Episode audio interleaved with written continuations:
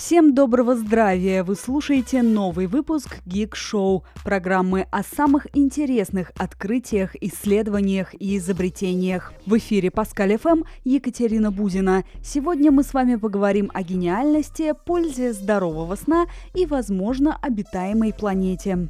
Вы знали, что гениями не рождаются, а становятся – эта поговорка стала научно доказанным фактом благодаря генетикам из Мичиганского университета. В исследовании участвовали 850 пар близнецов. У неидентичных близнецов гены совпадают на 50%, у идентичных – на все 100. При этом гены одаренности подключались только в том случае, если человек посвящал много времени своему любимому занятию. По-настоящему гениальными исполнителями, например, становились только те люди, которые долго и усердно усердно репетировали. При этом уровень даже упорно занимавшихся сильно различался, поскольку гены одаренности есть не у всех. Ученые выяснили, что врожденная гениальность проявляется постепенно. Чем больше человек совершенствуется в чем-то, тем сильнее проявляются его гены.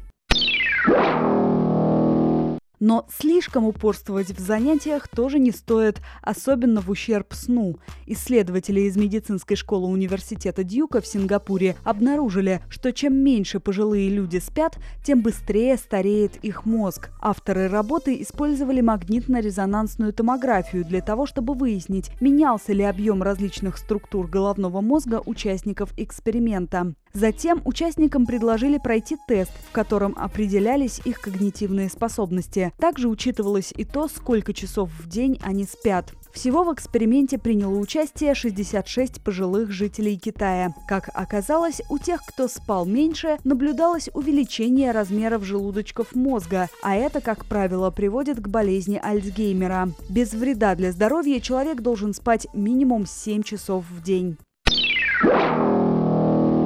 А вы знали, что в космосе есть планета, которая может быть пригодна для жизни? Она находится на расстоянии 16 световых лет от Земли. Масса планеты превышает земную в 5 раз, а период обращения вокруг звезды составляет 36 дней. Вместе с еще двумя планетами она вращается вокруг красного карлика. По словам астрономов, это одна из трех экзопланет, максимально похожих на Землю. Мир интереснее, чем кажется. С вами была Екатерина Бузина. Слушайте Паскаль ФМ.